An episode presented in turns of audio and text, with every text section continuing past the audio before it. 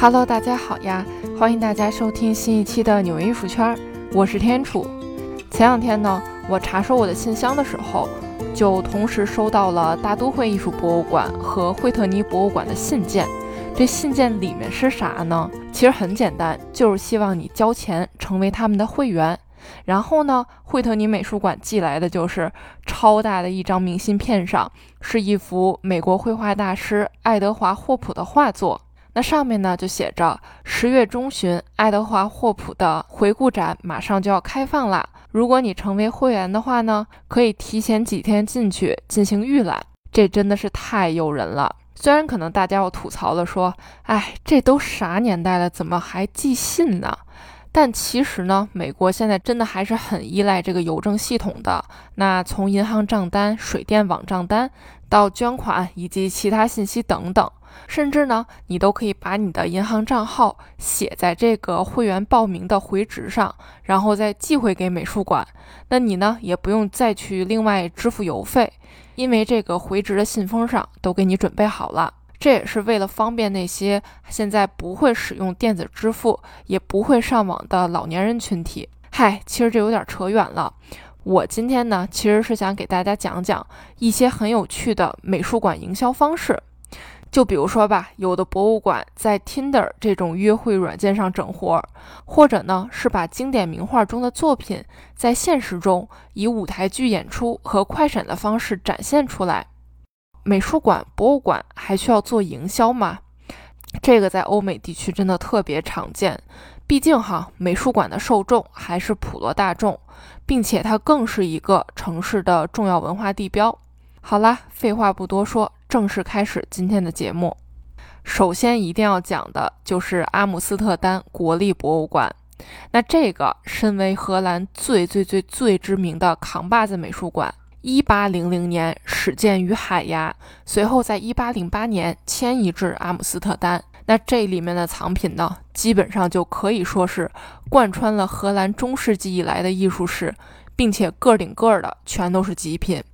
这里最出名的馆藏就是梵高的自画像、伦勃朗的夜巡和母亲像，以及维米尔、哈尔斯等等荷兰黄金年代艺术巨匠的作品。当然了，这个国立博物馆他知道自己的收藏到底有多厉害，那必须得把这么厉害的藏品给宣传起来呀。那他们曾搞过一次最出名的宣传，就是在本地的一个商场。以夜巡这幅著名油画为主题的快闪活动，那这个快闪活动的规模、制作和演出的精良度呢，真的可以说是我目前听说过的最厉害的。二零一三年，在阿姆斯特丹的一个商场里，突然呢警铃大作，顾客们惊慌的，然后同时一脸懵逼，这发生了啥呀？然后呢就能看到一个中世纪打扮的男人。抱着东西，鬼鬼祟祟的从一家服装店中跑了出来，慌慌张张的四处逃窜。那这明眼人一看就知道，估计就是小偷没跑了。不过哈，还没等大家从这个警报声中缓过神来，然后一起去见义勇为抓小偷，那突然呢，从天而降几根粗麻绳，一群中世纪警察打扮的士兵呢，就从天而降。然后同时，在商场外面骑着高头白马的几名士兵，慢慢的进入到商场。那商场内呢，也从不同方向钻出来士兵，让这个盗贼无路可逃。那他们呢，愣是在商场中玩起了跑酷，士兵们也在商场中荡来荡去，甚至哈还有身着中世纪服装的小女孩。在一群大人之间慌慌张张地跑来跑去，完全是一副夹杂在混乱人群中的惊慌失措的样子。那最终呢？士兵们将盗贼绳之以法。顾客们从一脸惊讶，不知道发生了什么；脑洞大点的，估计此刻还以为自己穿越了呢。呃，不对，是这帮穿着中世纪服饰的人穿越到了现代。当然了，游客们后来就开始开心地享受这波快闪舞台剧。最后呢，这帮穿着中世纪服饰的演员们聚集到了中庭，摆好了姿势，然后一个巨大的画框落了下来，框住了众人。没错，这个场景呢，完美还原了阿姆斯特丹国立博物馆馆藏的伦勃朗最最最著名的四米四乘以三点六米的巨型油画作品《夜巡》，只不过是油画中的人物呢都鲜活了起来。画框两侧的字儿呢，分别是博物馆闭馆维修十年后重新要开放的时间，以及金主爸爸的广告。当然了，这个估计没有这赞助的话，这次盛大的快闪行动估计也搞不起来。那在场的人们呢，给予了长时间的热烈的掌声，大家都觉得惊喜极了，开心极了。没错，这就是博物馆为重新开馆搞的盛大宣传活动。这种用快闪和舞台剧形式重现馆藏经典名作的方法呢，真的是令人印象太深刻了。即便你不认识伦勃朗，更没听说过叶巡的话呢，看到这么震撼的场景，想必多多少少也有那个冲动，想要去博物馆里去看看这件作品的原作吧。那叶巡这幅画作是一六四二年的时候，伦勃朗为阿姆斯特丹射手联队画的一幅群像画。画面采取的是近舞台剧的形式，画中两位身着不同服饰的人走在了队伍的最前端，构成了画面的中心。一个呢身穿黑色军服，头戴黑色礼帽，披着红披巾；另外一个穿着黄色军服，戴着黄色的帽子。那他们呢正在沉着镇定地商议着什么问题。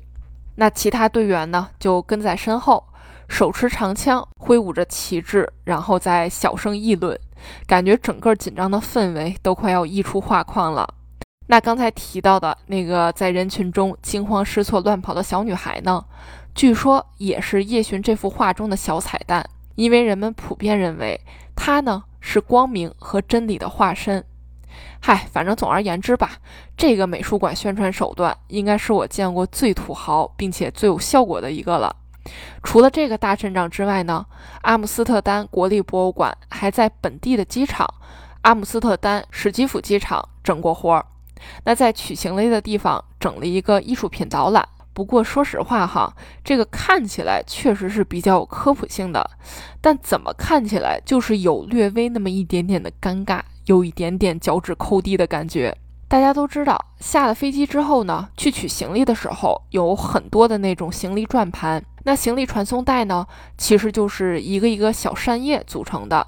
然后这个博物馆就把十件最精彩的馆藏作品给一个一个印在了上面。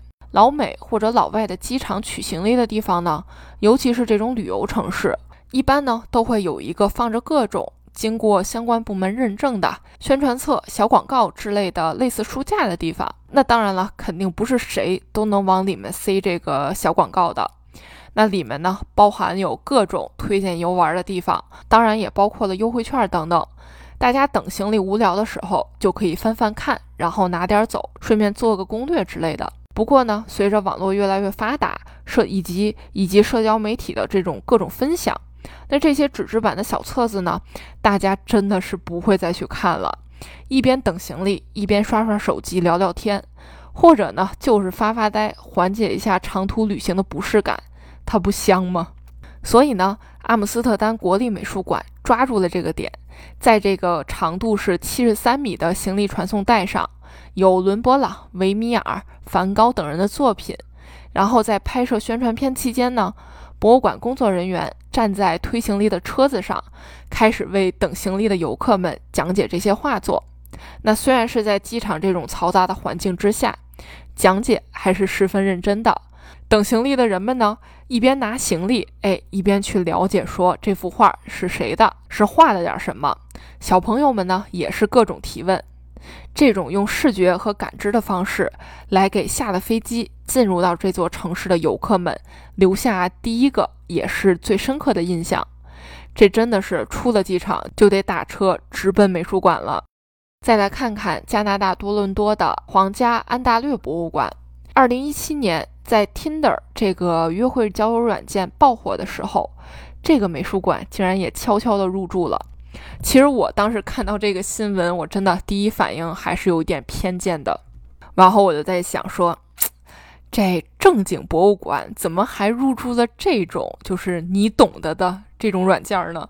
其实博物馆的社交媒体运营部门真的也很难，他们呢也是很努力的，在脸书上呀、Twitter 上啊、Instagram 上呀各种发帖子，结果这个运营效果是越来越不好。大家都在琢磨着说，那这些网民不用这些软件，那他们都把时间花在啥软件上了呢？果然不出所料，人呢都跑到 Tinder 上了，尤其是年轻一代的人。当时，二零一七年，Tinder 一共有五千万的活跃用户，每天的活跃用户达到一千万之多。其中百分之四十五是二十五到三十四岁的人，百分之三十八是十六到二十四岁的人，并且当时世界上没有一个美术馆和博物馆想说啊，在这个上面去搞营销。皇家安大略博物馆一看说，哎，这应该是个宣传的好机会，那咱就整点活吧。然后呢，就开始在馆藏内随机挑选一名幸运儿。哦，对了，忘了说了，这个皇家安大略博物馆呢，基本上可以算得上是加拿大版本的纽约自然历史博物馆，里面藏的呢都是动物标本、历史文物，当然了，也有相关的艺术品。反正总而言之吧，霸王龙泰迪就成为了那个幸运儿。他的 Tinder 头像就是 P 好了墨镜和星星和爱心符号的骨架头像。简历呢是这么写的：泰迪，二十九岁，是皇家安大略博物馆的一只恐龙。我呢是来自白垩纪末期的两足食肉动物，就是头有点大，胳膊有点短。我喜欢的是肉肉、有趣的味道以及狩猎。我不喜欢的呢是奔跑者、整理床铺以及陨石。哦，对了，我一般是 party 中嗓门最大的那一个。哎，这几个点真的是笑死我了。那个整理床铺，可能是因为手太短了。陨石呢，就不用说了，毕竟这玩意儿杀了他全家。那么这个不喜欢奔跑者，后来呢，我查了一下，其实科学研究表明，霸王龙呢更喜欢以略低于每小时五公里的速度行走，而不是那种疯狂的狂奔。可能它真的是不喜欢追着猎物到处跑吧。博物馆呢也很聪明，将搜索对象的范围设定在两公里以内，然后在周五晚上的九十点钟，估计这也是大家左滑右滑最多的夜晚时刻哈，准时上线，然后开始跟这个配对的人去聊天儿。这样的话呢，没准聊聊天儿，对方就有兴趣来博物馆面基一下。比如说这个霸王龙泰迪，他就会说：“小哥哥，小哥哥，要不要来参加我们博物馆的活动呀？”那我呢，主要是想和小哥哥一起自拍一下，不过我的胳膊太短了，你得来帮帮我呀。反正是真的各种梗层出不穷，自然而然，如此风趣幽默的霸王龙泰迪，那和配对的人们呢，也都聊得十分开心。这些人呢，估计也是想亲自到博物馆里去和泰迪一起合个影吧。这是多么有趣的营销方式啊！真的是直戳我的小心脏。那提到了恐龙，就顺便提一下位于渥太华的加拿大自然博物馆，他们呢也用恐龙整活做宣传来着。二零一六年，突然从火车上下来一群拎着行李箱的充气大恐龙，就是人在里面扮演的那种哈。然后他们就开始在整座城市里狂奔，坐那种双层的观光巴士、摆渡船。然后在大街上窜来窜去，还闯入了百人瑜伽的大草地，用那个极不灵活的姿势和人们一起去做瑜伽，和小孩子们一起玩耍，和大人们自拍。就这么一个简单的城市快闪，外加拍出来两分钟的宣传片儿，巧妙的营销理念，帮助这个博物馆增加了百分之一千六的参观者。当然了，还有另外一个我印象特别深刻的，就是二零一九年卢浮宫和 Airbnb 爱彼迎的合作。